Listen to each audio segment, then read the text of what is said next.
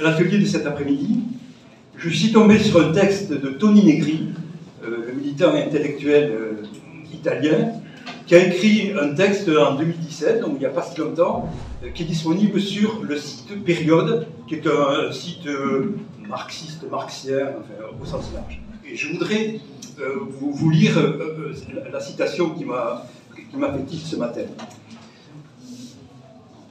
Il discute de trois mots d'ordre de Lénine. Le premier, c'était le pouvoir aux soviets. Le second, c'était le socialisme, ce sont les soviets et l'électricité. Et le troisième, c'était exigence du dépérissement de l'État. Donc, la citation que, que je vous propose, c'est celle qui concerne le mot d'ordre, le socialisme, c'est les soviets.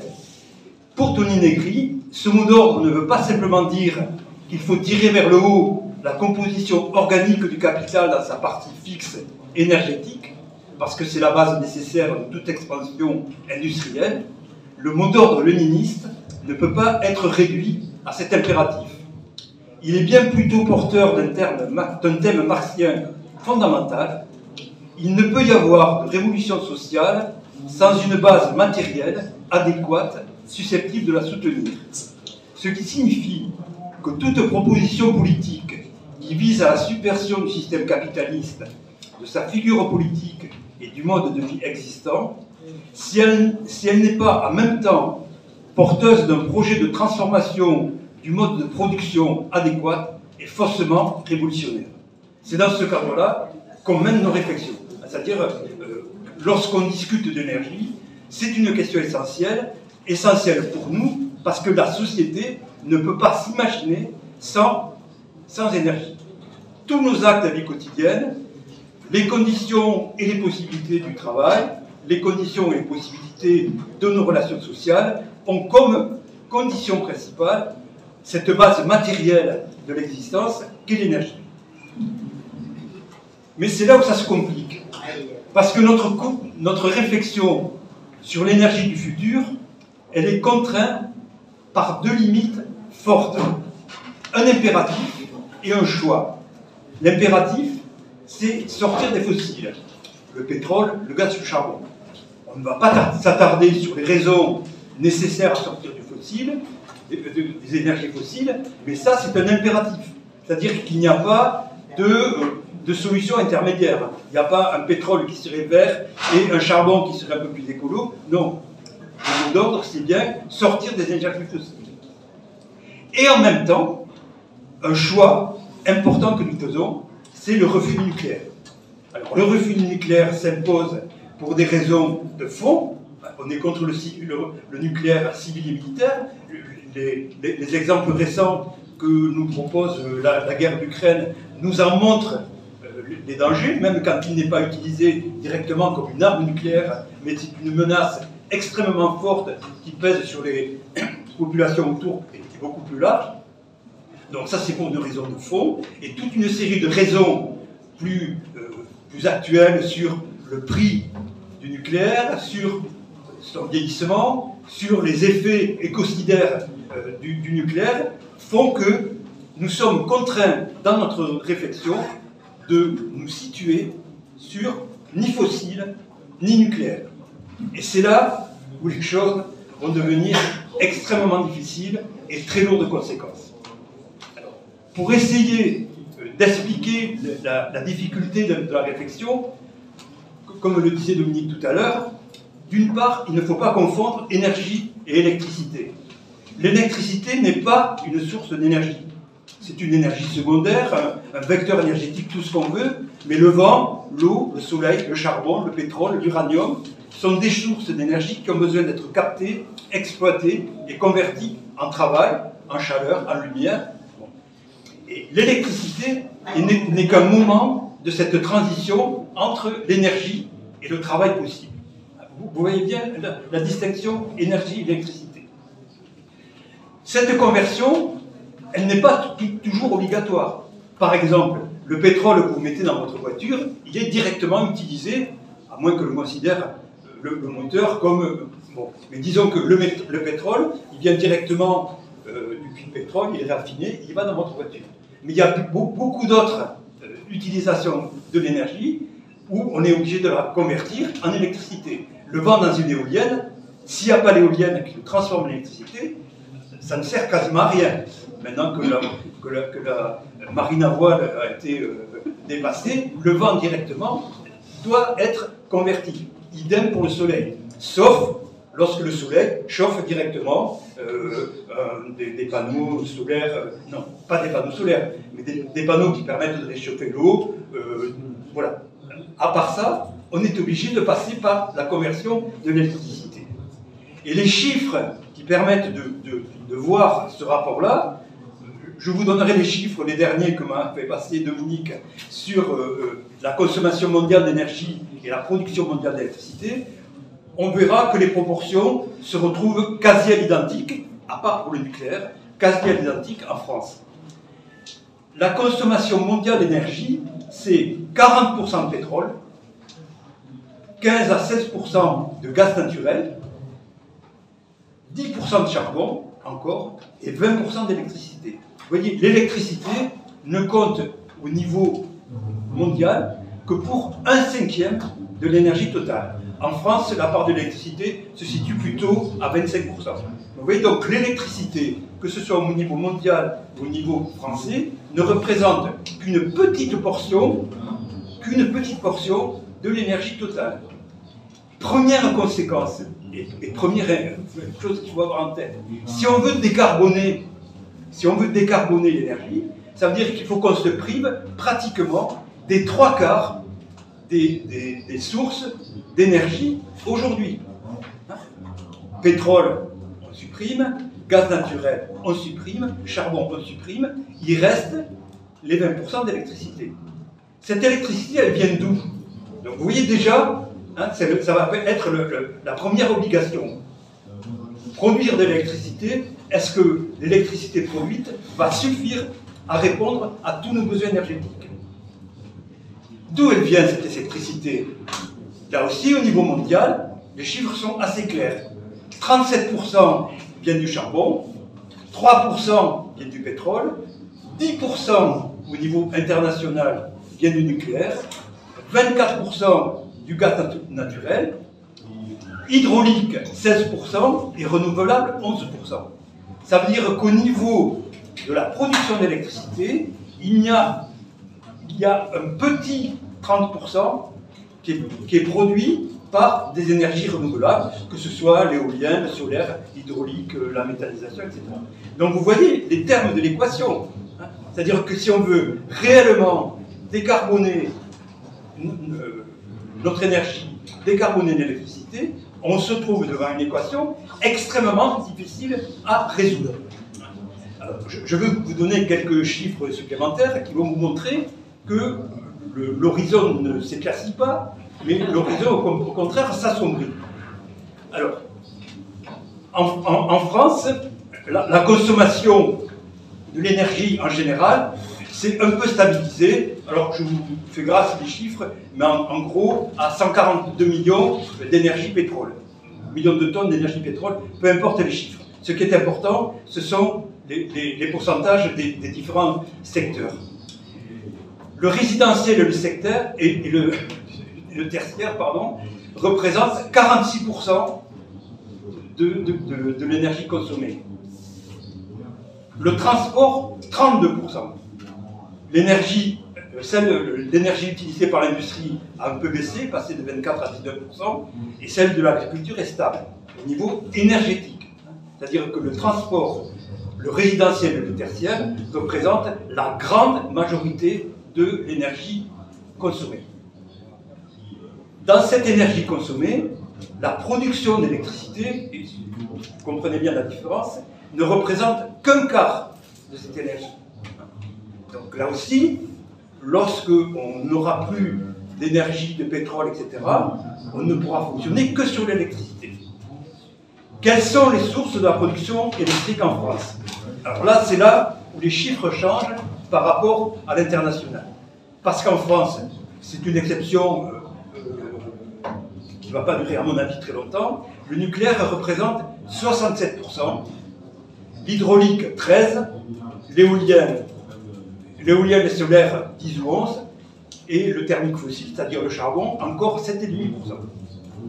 Donc vous voyez bien que l'équation difficile à résoudre au niveau international est aujourd'hui pratiquement aussi compliquée en France, à la seule différence du, euh, de, l'aide que pourrait apporter le nucléaire. Alors, sur ce nucléaire, et euh, la, situation est, assez claire et assez... Euh, donc, en France, dans le monde, il y a un, petit 200 réacteurs dans le monde, dont l'âge moyen est 27 ans. Et en général, l'âge de fermeture des, euh, centrales nucléaires, c'est 31 ans. Donc, toutes les, agences internationales prévoient que d'ici 2030, il y a en gros pratiquement 180 réacteurs sur 200 qui vont fermer. En France, et très peu sont en construction, bien évidemment. En France, il y en a 56, beaucoup en fin de vie, donc qui ont largement dépassé les 27 ans, dont le prolongement est extrêmement coûteux.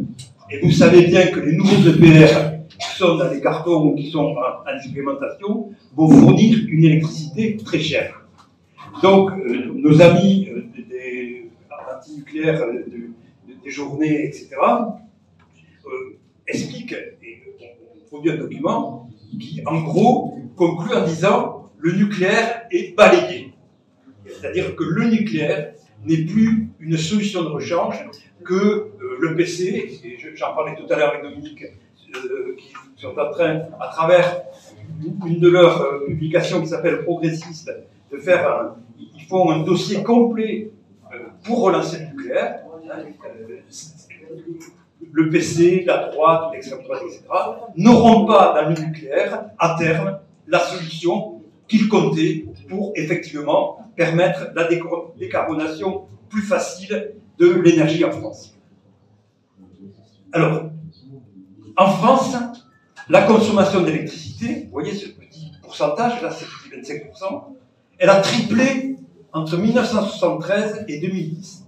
C'est-à-dire qu'aujourd'hui, on consomme trois fois plus d'électricité qu'il y a 40 ans. Euh, dans cette consommation d'électricité, c'est le résidentiel et le tertiaire qui consomment 69%, l'industrie 26%, l'agriculture et les transports routiers, non, hein, puisque eux sont plutôt des consommateurs d'énergie primaire. Hein. Ils n'ont pas besoin, les transports n'ont pas besoin de passer par l'électricité pour fonctionner. D'accord? Donc on est, on est bien là-dessus. Donc, le problème va s'aggraver. Pourquoi le problème va s'aggraver? Puisque le gouvernement, les pouvoirs publics, les agences gouvernementales réfléchissent comme nous à la sortie du fossile. Ils n'ont pas le choix, même s'ils vont un peu prolonger, ils n'ont quand même pas à terme le choix. Donc ils réfléchissent à un transfert de toutes les énergies, pétrole, gaz, charbon, vers l'électricité. Et le,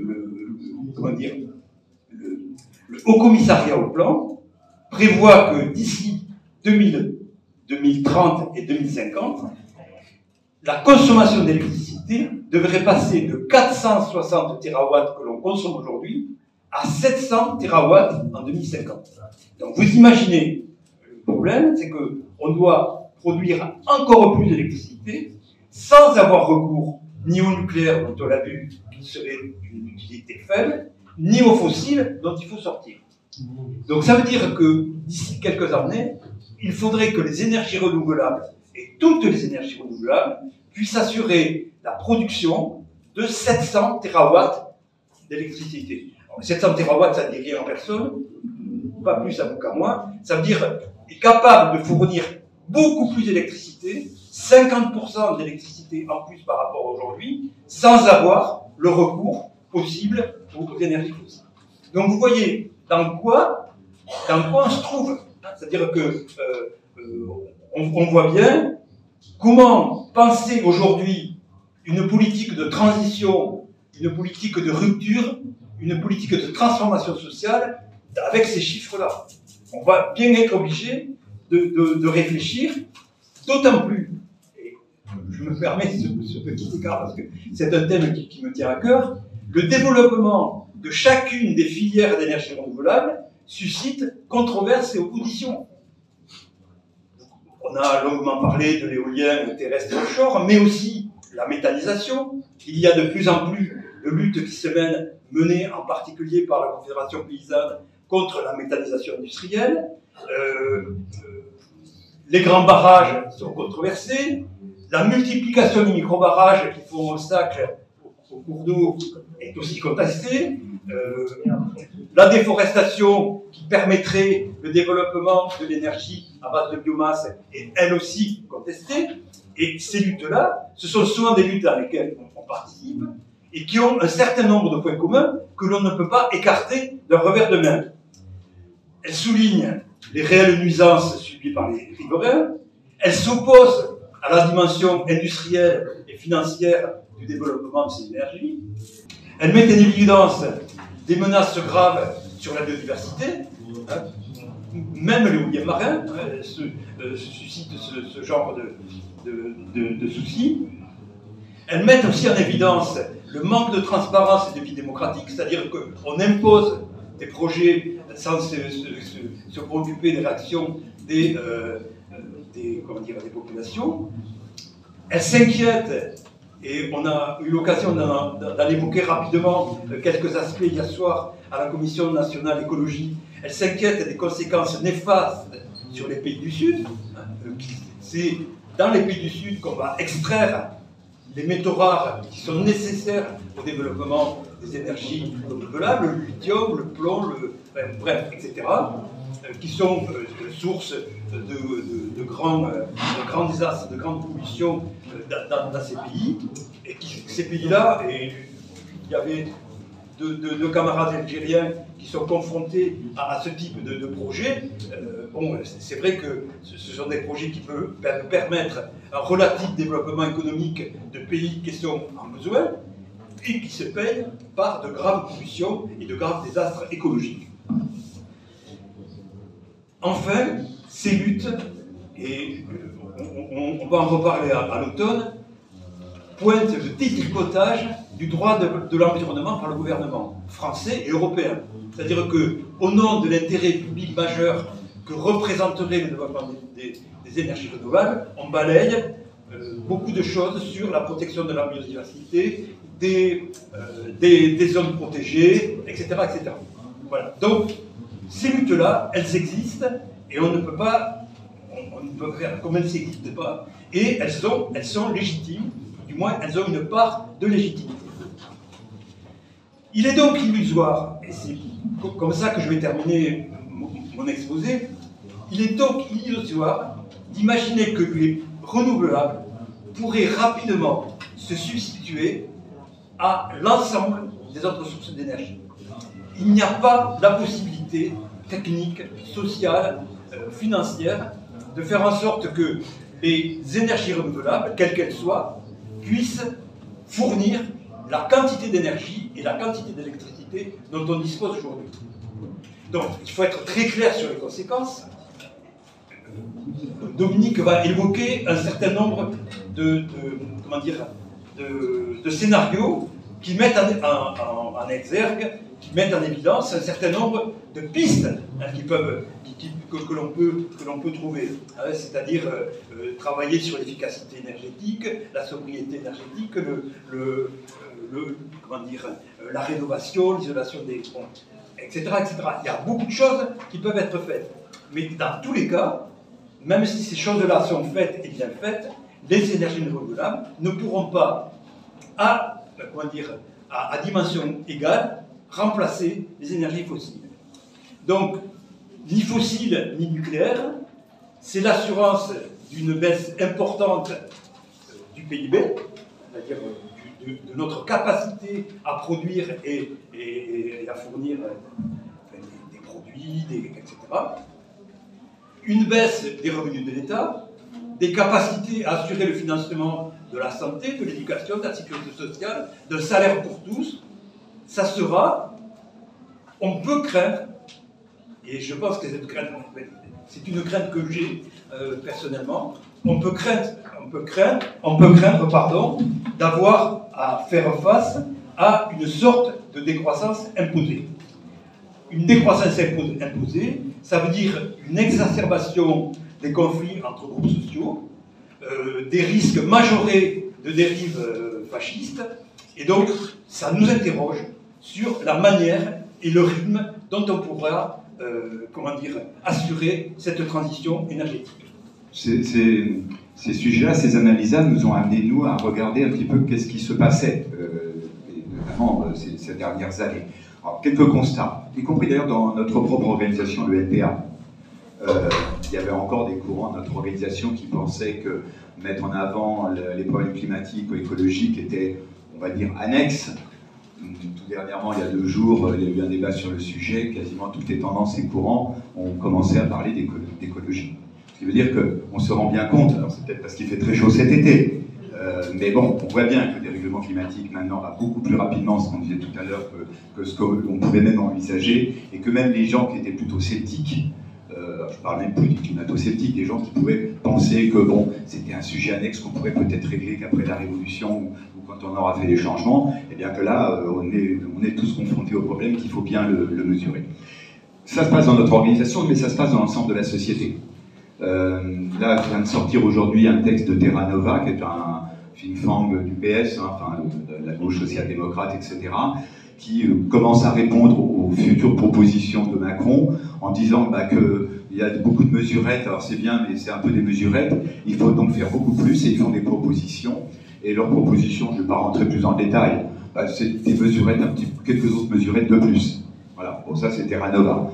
On a bien sûr le PCF avec Progressiste. Alors on ne s'est pas trop intéressé à, ces, positions-là. Ce qu'on a regardé, c'est par contre euh, les scénarios qui ont été faits euh, par trois catégories Euh, le premier scénario, enfin les premiers scénarios, ils sont intéressants pour nous parce qu'ils sont faits par RTE, c'est-à-dire le gestionnaire du réseau de transport d'électricité, euh, qui euh, s'est fendu en 2021, là, donc euh, il y a un an, hein, de six scénarios, dont trois, les, les, scénarios qui sont qualifiés de N, prévoient une sortie définitive du nucléaire. Et trois autres qui prévoient un mixte entre énergie non carbonée et, énergie électrique issue de, non carbonée et mixte avec le nucléaire. Alors, RTE, lui, fait, c'est le, seul des trois, hein. scénario, globalement, le seul qui ne parle, lui, par contre, que de l'électricité. Donc, RTE ne va pas travailler sur le charbon, le pétrole, euh, l'ensemble des autres formes d'énergie, consommation d'énergie, la bagnole, etc. C'est relativement peu son. Il, inclut un tout petit peu en, calculant le fait qu'il y aura un passage de la voiture thermique à la voiture électrique et voilà. Donc RTE va se limiter à la production d'électricité. Mais c'est quand même intéressant de voir que eux-mêmes, un d'abord, bah, réfléchissent sur au moins trois de leurs six scénarios à l'arrêt du nucléaire. C'est important parce que vous allez avoir à faire, et on a, on l'a vu avec Jean Covici qui depuis deux ans fait une énorme campagne où il dit à peu près, à 80%, il dit tout ce que disent le mouvement climat et nous-mêmes, et à la fin, il balance ces 10 ou 12% sur euh, le nucléaire, ça va être nécessaire, on ne pourra pas faire sans, etc. En fait, c'est ça l'essentiel de son message. C'est ça l'essentiel de message. Vous avez maintenant euh, le PCF, mais vous avez aussi le gouvernement qui nous parle de la création de nouveaux EPR, etc. Donc on voit bien qu'à un moment où tous ces gens-là nous parlent d'un futur nucléaire qui va être essentiel, rapide et onéreux, etc., eh bien, même ceux qui sont chargés de la gestion de l'électricité se disent qu'il va falloir travailler quand même sur le fait le nucléaire. J'y reviendrai, pourquoi ils excluent le nucléaire. Hein. Mais de fait, dans les scénarios un peu sérieux aujourd'hui, le nucléaire plus, ne fait plus partie. RTE, à peu près comme les trois autres scénarios d'ailleurs, mais une fin du nucléaire à 2050. J'en parlerai aussi à ce moment-là, et 100% renouvelable à partir de, 2050. Les, caractéristiques, je ne vais pas trop rentrer, parce que d'abord, ces scénarios de, RTE font des propositions de, production, mais n'expliquent pas comment ils compensent. Pour eux, en fait, c'est simple, c'est euh, tout ce qui est fourni par le, comme électricité, encore par le charbon, euh, par le fossile, ou, et demain, s'il n'y a plus de nucléaire, par le nucléaire, devra être remplacé par euh, bah, de l'éolien, du solaire, essentiellement. Et le solaire, bah, c'est ce que vous voyez pour l'instant, ce dont Dominique a parlé tout à l'heure, c'est-à-dire de départements comme les, les Basses-Alpes, etc., qui aujourd'hui s'inquiètent de la déforestation d'une grande partie de leur maquis pour la construction de panneaux solaires. Ce sont les champs d'éoliennes euh, qui, se développent dans certaines régions de France au mépris des terres agricoles là aussi, et puis bah, les, fameuses éoliennes marines dont on ne connaît pas encore complètement les conséquences, même si elles sont plutôt bien étudiées en Angleterre et en Écosse. On sait qu'il y a quand même des, conséquences sur la biodiversité. Euh, et puis ce sont des éoliennes, ce sont des trucs massifs.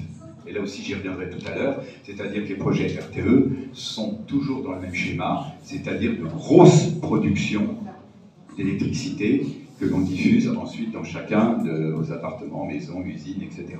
Qu'on et on pense chez RTE en termes de grosse production d'énergie électrique. Bon, voilà pour les scénarios. Le, seul intérêt de RTE pour l'instant, c'est le fait que pour eux, au moins, le nucléaire n'est pas spécialement euh, un avenir. Quatre autres scénarios proviennent de l'ADEME, qui, elle, par contre, l'ADEME, qui est un service d'État, hein, euh, eux, par contre, font un scénario sur l'ensemble de, de, l'énergie, c'est-à-dire euh, à la fois le pétrole, comment remplacer le pétrole. L'idée de, ces scénarios, de l'ADEME, de la, c'est d'arriver à la neutralité carbone, et là donc pas seulement pour la production d'électricité, mais globalement. Alors qu'est-ce que c'est que la, neutralité carbone? Je vais faire une définition toute simple. Hein, c'est l'équilibre entre les émissions de carbone d'origine humaine, donc celles qui réchauffent le climat aujourd'hui, l'ensemble de nos émissions, hein, c'est-à-dire quand vous sentez en voiture, quand vous chauffez votre maison, quand vous travaillez, etc. Et leur retrait de l'atmosphère par, alors, euh, soit des actions humaines, soit par ce qu'on appelle les puits de carbone, qui sont essentiellement ceux qui fonctionnaient jusqu'à maintenant, c'est-à-dire les forêts, les sols et les océans. Or, aujourd'hui, et c'est tous les travaux du GIEC, c'est montrer que nous produisons un tel niveau de carbone aujourd'hui que ces fameux puits les détruit, pour certains, les forêts amazoniennes, etc., les océans, et que donc ces puits ne, peuvent plus aujourd'hui évacuer la totalité euh, des émissions de carbone d'origine humaine. Alors on pourrait trouver, il y a des, recherches qui font aussi pour trouver d'autres sortes de, puits que l'homme pourrait inventer. Pourquoi pas? Enfin, pour l'instant, on est un peu dans la science-fiction dans le domaine. C'est donc bien ces trois fameux puits, forêt, sol et, eau, qui sont alors les idées euh, et de RTE au début pour la production d'électricité et de l'ADEME, c'est de dire quand est-ce qu'on peut revenir à une neutralité, c'est-à-dire que tout ce qu'on produit, nous, humains, euh, pourrait être euh, réévacué de l'atmosphère par les fameux puits. Attention, arriver, et là, les horizons qui sont donnés par l'ADEME, et vous le verrez, y compris par Négawatt, c'est un horizon, et ça a été par RTE, c'est un horizon 2050, c'est-à-dire dans 30 ans. Et quand on est arrivé à la neutralité, on n'est pas sorti de ce qu'on a en plus de maintenant. C'est-à-dire qu'on va plus dépasser en 2050. Mais on aura tout ce qu'on aura en fait depuis euh, des dizaines et des dizaines d'années, et puis les 30 années à venir. Donc, de toute façon, un réchauffement climatique et, un dérèglement climatique certainement supérieur aux chiffres d'ailleurs annoncés par le GIEC euh, à l'horizon 2050-2100. On, voit bien donc là, hein, c'est en plus ces scénarios-là assez limités dans le sens où c'est la neutralité carbone à venir et l'horizon c'est 2050. Alors l'ADEME, c'est intéressant aussi parce que sur ces quatre scénarios, eh bien, les quatre scénarios de l'ADEME euh, mettre la fin du nucléaire également euh, à cet horizon 2050-2060. Cette l'ADEME ne considère pas, ils ont, ils ont fait quatre scénarios, mais qui, partent sur des, schémas un peu différents, mais qui ne sont pas vraiment quatre scénarios comme a fait RTE ou comme a fait Negawatt. Globalement, euh, voilà les scénarios de l'ADEME, ils sont assez intéressants. Il y a la génération euh, fringale, c'est-à-dire, bah là, on joue sur l'occupation des, logements locaux, des, logements vacants, pardon, euh, la voiture qui, est réduite de façon drastique, euh, les achats qui sont réduits de façon drastique. En gros, c'est euh, basé sur des croissances d'une certaine façon. Hein. Ils le disent pas comme ça, c'est pas un mot, mais voilà. Pour eux, c'est la, génération fringale. Il y a la coopération territoriale. L'autre, là, c'est un gros effort sur les logements, le recyclage. Bah, là, celui-là s'appuie quand même en grande partie sur le nucléaire jusqu'au dernier moment. Il y a les technologies vertes. Alors là, ça, revient un peu à ce que dit RTE, c'est-à-dire euh, on compense, on compense au maximum par bah, d'immenses de, production d'énergie renouvelable, des barrages bien sûr, mais bien sûr des éoliennes, bien sûr des panneaux solaires, etc. Et puis il y a le pari réparateur, qui là, lui, est basé sur la technologie et les sciences, c'est-à-dire bah, mettre une grande partie de l'argent sur la recherche, alors, il y, a, des recherches intéressantes hein, dans leur pari euh, réparateur. Euh, c'est celui de comment stocker l'énergie électrique, par exemple, parce que ça, on ne sait pas faire. il y a des pays qui travaillent beaucoup dessus, la Chine notamment travaille énormément là-dessus. Euh, la France, alors le problème de la France, c'est pour ça que d'ailleurs la dette laisse progressivement tomber le nucléaire. Ils ne le disent pas. Et un des constats qu'ils font aussi, c'est qu'une grande partie de l'argent aujourd'hui va dans le nucléaire. La, grande, la majorité des chercheurs aujourd'hui qui sortent de nos grandes écoles sont embauchés dans l'industrie ADF dans l'industrie militaire, nucléaire. La grande partie, une grande partie de l'argent aujourd'hui de la recherche est mise sur euh, bah, des projets un peu fous, y compris de fusion nucléaire, etc. Voilà. Euh, tout cet argent, et puis la, construction, le, la, la, fabrique, bah, c'est euh, les EPR. quand on est un EPR a commencé il y a plus de 10 ans maintenant, il devait coûter 3 milliards, qui en est maintenant, d'après les chiffres de la Cour des comptes, à près de 22 milliards d'euros. Un, réacteur nucléaire, 22 hein, milliards, on voit bien la gabegie financière qui est derrière ça. Donc dans le, pari réparateur, il y a quelque chose d'intéressant quand même là-dedans, c'est de mettre bah, tout cet argent qui va aujourd'hui dans la recherche nucléaire, en tout cas de mettre une grande partie dans la recherche pour euh, bah, trouver des solutions euh, autres que, que la, de fait, euh, comme, disent, comme disent les gawatts, la sobriété forcée ou la décroissance. Donc intéressant ces scénarios de l'ADEME, euh, nous on aura à travailler là-dessus. Alors je rappelle que ce que je disais tout à l'heure également, hein. pourquoi on parle de ces, scénarios-là, c'est que nous, ils vont, nous servir, ils nous servent de base là, pour retravailler notre propre programme. C'est-à-dire que tout n'est pas mauvais ce qu'ils disent. Je dirais tout à l'heure ce qui est bon et ce qui est euh, les, fausses, pistes qu'ils ont. Mais globalement, pour nous, il y a quand même beaucoup de choses intéressantes et on, va commencer un travail donc, cette année sur, euh, l'ensemble de ces, de ces scénarios. Le dernier scénario intéressant, euh, alors lui, vous en avez entendu parler pour ceux qui étaient au meeting euh, central, là, puisque la, camarade de la France Insoumise euh, s'est déclarée très fière et complètement dans le projet Négawatt. Donc c'est le fameux projet Négawatt. C'est le cinquième scénario de Négawatt, donc c'est pas nouveau, ça fait plusieurs années maintenant que Négawatt travaille à des projets de sortie. Au départ, d'ailleurs, leur travail c'était de sortie du nucléaire. Et maintenant, ils en sont peu sur un projet plus général, c'est-à-dire de, travailler sur la, neutralité carbone. Alors, Megawatt, c'est plutôt intéressant. Euh, d'abord, déjà, déjà un peu leur proposition eux. Ils n'ont qu'un seul scénario. La, neutralité, carbone, pour eux, c'est également 2050.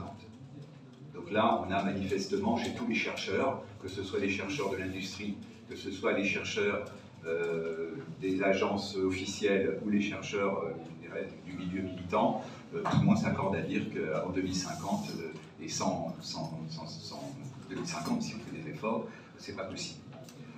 Le scénario, scénario gigawatt également, c'est le mix énergétique, énergétique c'est-à-dire qu'ils partent jusqu'à 2050 sur un mix de 86% renouvelable et 4% qui pourrait être encore en énergie fossile pendant un temps mais ils excluent complètement le nucléaire à partir de, 2050. Ce qui est intéressant, alors, non, une bêtise, les Gawatt disaient 2050 pour le nucléaire. Ils ont évolué là, dans leur cinquième scénario, et je reviendrai dans la critique après, mais alors, leur évolution, c'est de dire euh, on va arrêter tous les réacteurs de plus de 50 ans. Alors je fais une petite parenthèse quand même une grande partie des vieux réacteurs qu'on a construits là. On est allé rechercher, nous, les déclarations de l'époque, hein, des années 70. Et dans les années 70, fin 70, le directeur de ce qui était l'équivalent de la SN aujourd'hui, interrogé par un journaliste qui lui demandait euh, bah, ça dure combien un réacteur? Alors il parlait de 250 000 heures, un truc comme ça. Je ferais peut-être une erreur, j'aurais des chiffres étaient en tête. Enfin, en gros, le journaliste lui dit mais ça fait combien d'années? Euh, Ça fait 30 euh, ans, 40 ans? Alors là, il hésite, il dit plutôt 30 ans. Euh, elle lui dit, bon, 30 ans un peu plus, quoi. plutôt un peu moins. Donc les, gens qui travaillaient au moment de la création des centrales, dans les années 70-80, au moment où on crée nos fameuses, nos 58 réacteurs, ces gens-là, euh, à cette époque-là, il y a à peu près une cinquantaine de réacteurs en construction, ces gens-là expliquent que ces réacteurs sont conçus pour 30 ans. Ils ont tous dépassé 30 ans. Et dans le scénario de négawatt, de fait, on accepte bah, qu'on ne pourra pas faire autrement de les pousser jusqu'à 50 ans. Euh, il y a des grands sourires à EDF hein, pour l'instant là-dessus, hein, parce que c'est le patron d'EDF, ça fait plusieurs années qu'il dit bah, 50 ans c'est possible, et puis il faudrait quand même aller jusqu'à 60. Voilà. Donc, un petit problème quand même dans le scénario négawatt. Mais au moins, il y a quand même une avancée. C'est qu'ils disent pas là que c'est qu'on arrêtera en 2050 les réacteurs, parce que si on les arrête en 2050, là, c'est pas, c'est pas 30 ou 40 ans, hein. c'est 60, 70 ans pour les réacteurs nucléaires. Donc, pour l'instant, des avancées. Le nucléaire ne fait plus partie de la recherche, mais le nucléaire, puisqu'on a pris énormément de retard, ben, il est condamné à être toujours là, dans les meilleurs scénarios, comme Négawatt, à être toujours là, et de plus en plus dangereux, puisque de plus en plus ancien. Euh, intéressant dans le scénario Négawatt également, ben, c'est les réflexions sur, euh, sur la sobriété. Parce que là, bon, au moins, il ne se contente pas de phrases creuses, il commence à rentrer un petit peu dans le détail. C'est-à-dire qu'il pose le problème des transports en commun et d'une politique, réelle politique sociale de transport en commun. Euh, il pose le problème dans leur scénario également de, une consommation divisée par trois d'énergie primaire, c'est-à-dire qu'une quantité de choses, alors là c'est la sobriété, c'est-à-dire bah, les éclairages, euh, les utilisations abusives d'électricité, etc. Euh, il le l'idée c'est quand même de diminuer tout ça par trois. Mais là, il commence à chiffrer et à travailler sur quoi on peut travailler, sur quoi on peut peser. Euh, l'utilisation de renouvelables, et notamment de, et, d'autres méthodes à, partir de renouvelables, c'est-à-dire de création de méthane et d'hydrogène. Méthane et hydrogène peuvent être constitués de façon écologique, et notamment l'hydrogène par, euh, les renouvelables et de leur, de leur utilisation. Ça veut dire là, beaucoup d'argent dans la recherche aussi. Donc, mégawatts, mais... Et puis, alors, mégawatts, là, pour la première fois, et là, ça va être peut-être un, point qu'on aura à débattre ou à discuter. Ils ont créé à côté de leur, scénario négawatt un scénario négawatt et qui va un peu, là, pour le coup, un peu contraire, y compris certains, certaines positions que nous, on développait. Eux, pour eux, une, des grandes parties aujourd'hui du réchauffement, et en tout cas de la déperdition d'énergie, euh, c'est la construction. Et donc leur, projet Negabat, c'est de construire. Alors, ça nous pose problème. On va, on étudier mieux hein, pour l'instant. Moi, je n'ai pas lu encore leur scénario en détail. Mais l'idée, quand même, là-dedans, c'est on arrête les constructions. Alors, il y a des choses intéressantes. Hein. Il y a une quantité, si on regarde la France, il y a une quantité de construction qu'on pourrait occuper toutes les maisons secondaires, une quantité de bâtiments qui sont obsolètes, de villages qui sont abandonnés. Donc il y aurait une autre chose. C'est complètement faisable, donc c'est intéressant ce que, ce que, lance un peu Negabat. Problème quand même, euh, on était à peu près, il y a 10 ans, à 450 000 constructions de logements sociaux nouveaux par an. Depuis Hollande, on est tombé à moins de 200 000. Depuis Macron, on est à 125 000 par an. Et on a 4 millions, ça ce sont les chiffres d'Emmaüs, 4 millions de mâles de pas logés. Alors, notre réaction à nous, c'était de dire, eh bien, si on veut euh, construire des bâtiments, avoir des bâtiments autonomes en énergie, producteurs d'énergie, c'est plus facile de le faire sur des bâtiments neufs que sur des bâtiments anciens c'est plus facile de le faire sur des bâtiments qu'on construit maintenant que de rénover complètement euh, des, centaines de milliers d'appartements à Paris, à Lyon, euh, à Marseille. C'était notre position initiale. Sauf que cela dit, il y a un article de Reporter aujourd'hui qui est très embêtant, j'aurais pas dû le lire aujourd'hui, euh, qui pose le problème du sable, du béton.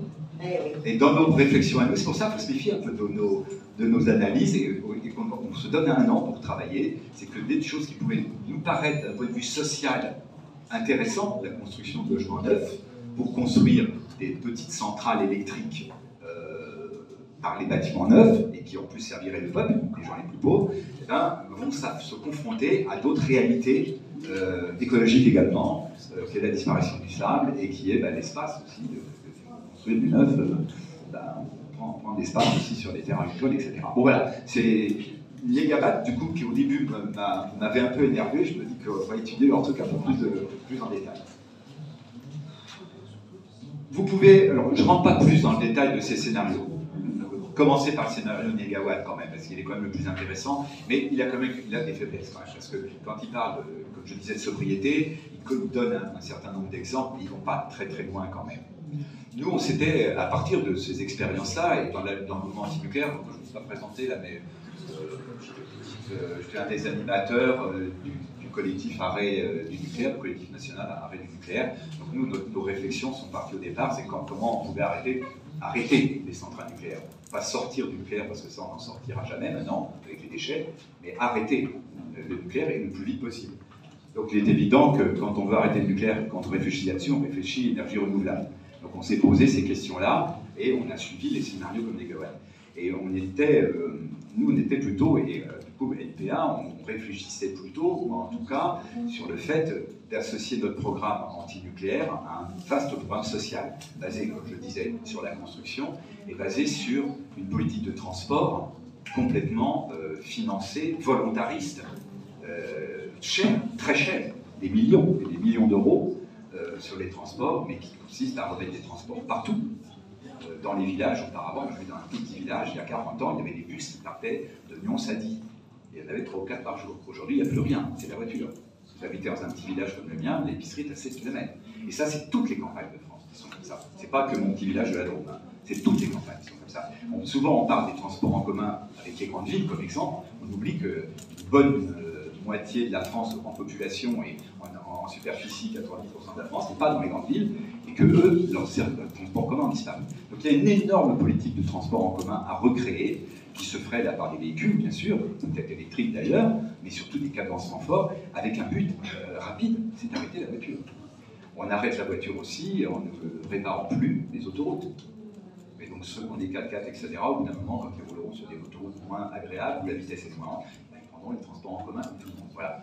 Et ça, ça veut dire des réflexions là-dessus. Sauf que ces réflexions-là, bah, encore une fois, euh, il va falloir qu'on les pousse nous, parce que si on veut mettre beaucoup de panneaux solaires, et le mégawatt se pose la même, problématique, là je parlais pour les bâtiments, le sable, mais les panneaux solaires, ce sont aussi des terres et des métaux rares. Il y a des recherches qui sont faites aujourd'hui pour utiliser des plantes. Alors on se dit, chouette, c'est bien. Et moi j'avais eu cette réaction quand il y a 20 ans, quand on parlait de créer euh, des combustibles pour les voitures à partir de plantes. C'était génial. Enfin, plus de pollution avec le gasoil et le pétrole. On a vu les conséquences sur les forêts amazoniennes, etc., puisque maintenant ce sont ces terres faites pour produire du gasoil, de, l'essence, qui euh, sont en train de détruire euh, une grande partie des terres agricoles et, puis et, même des forêts. Donc si demain, pour construire des panneaux solaires, on doit continuer à détruire l'Amazone, on détruit un de nos hein, puits carbone. Bon, on n'est pas dans des trucs très simples. Il y a vraiment des réflexions à avoir et à chaque fois. Ce qui est certain, et euh, je conclurai euh, là-dessus à ce, niveau-là, c'est que euh, les limites que l'on voit dans les, trois projets que je vous ai montés, les, limites sont, simples. Hein. c'est et c'est que font des projets mais sans rentrer trop dans le détail. Et ce que nous, quand on essaie de rentrer dans le détail, on s'aperçoit vite qu'on se heurte quand même à des difficultés nouvelles qui apparaissent ce sera donc de toute façon pas simple. Ce qui est certain, par contre, c'est que, euh, et c'est là que, ça, et, je ne dirais pas, je vais avancer un tout petit peu sur ce qu'a fait et sur le travail que fait Laurence Reynaud, et, euh, et, un philosophe américain également sur le sujet, euh, parce que là, du coup, c'était un, peu le fruit de nos pensées à nous. Hein, on se disait, euh, on ne peut plus discuter de ça sans parler de social, on ne peut plus discuter de ça sans parler d'un plan, d'un vrai plan. on n'est pas encore dans le socialisme probablement, mais en tout cas c'est un plan euh, social complet, et pas seulement écologique. Eh bien, elle, elle va un peu plus loin, ils vont un peu plus loin, et on avait commencé à penser ça. C'est de, dire, en fait, tous ces scénarios, y compris d'ailleurs la façon dont on réfléchissait nous-mêmes, eh bien, ils vont dans, ils vont dans un mur. Ils vont dans un mur, tous ces scénarios. Pour une raison simple, et c'est la réflexion qu'elle lancera, et je vous laisserai sur cette envie-là pour revenir voir prochain écouter.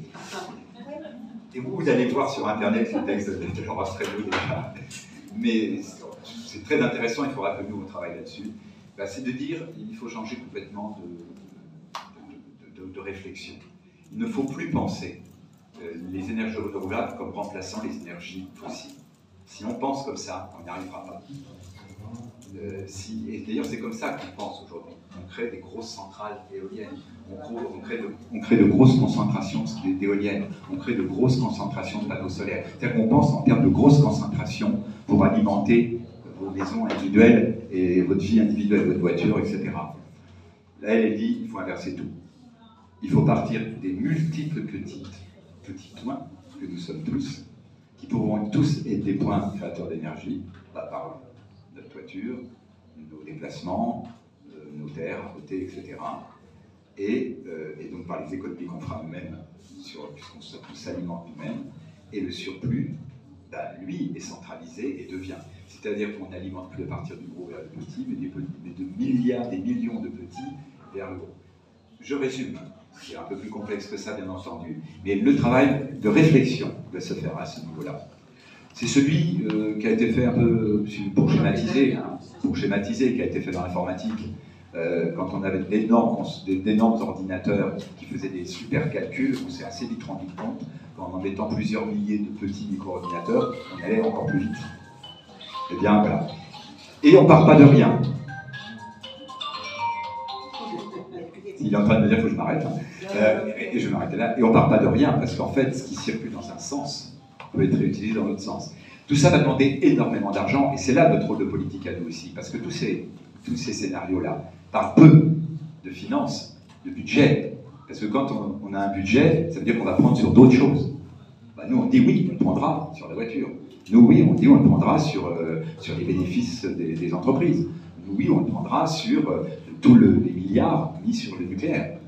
Ça, ils ne disent pas. Nous, on devra le dire. Et puis, euh, c'est de dire, eh on mettra les moyens, nos, futurs chercheurs qui sortiront de toutes les grandes écoles, ils seront mis à ce service-là et non pas au service de la construction d'hypothétiques EPR ou de, ou de, scientifiques qui essayent aujourd'hui de cacher au mieux à mur les déchets du nucléaire. Voilà, j'espère que je vous ai appâté pour, pour voir Laurence Rebo l'année prochaine. On travaillera avec elle de toute façon dans l'année, là. Et puis, bah, si certains d'entre vous sont intéressés par lire un peu ce qui sortira progressivement, et corriger, et dire là où ça merde, on est, on est preneurs également. Merci à vous.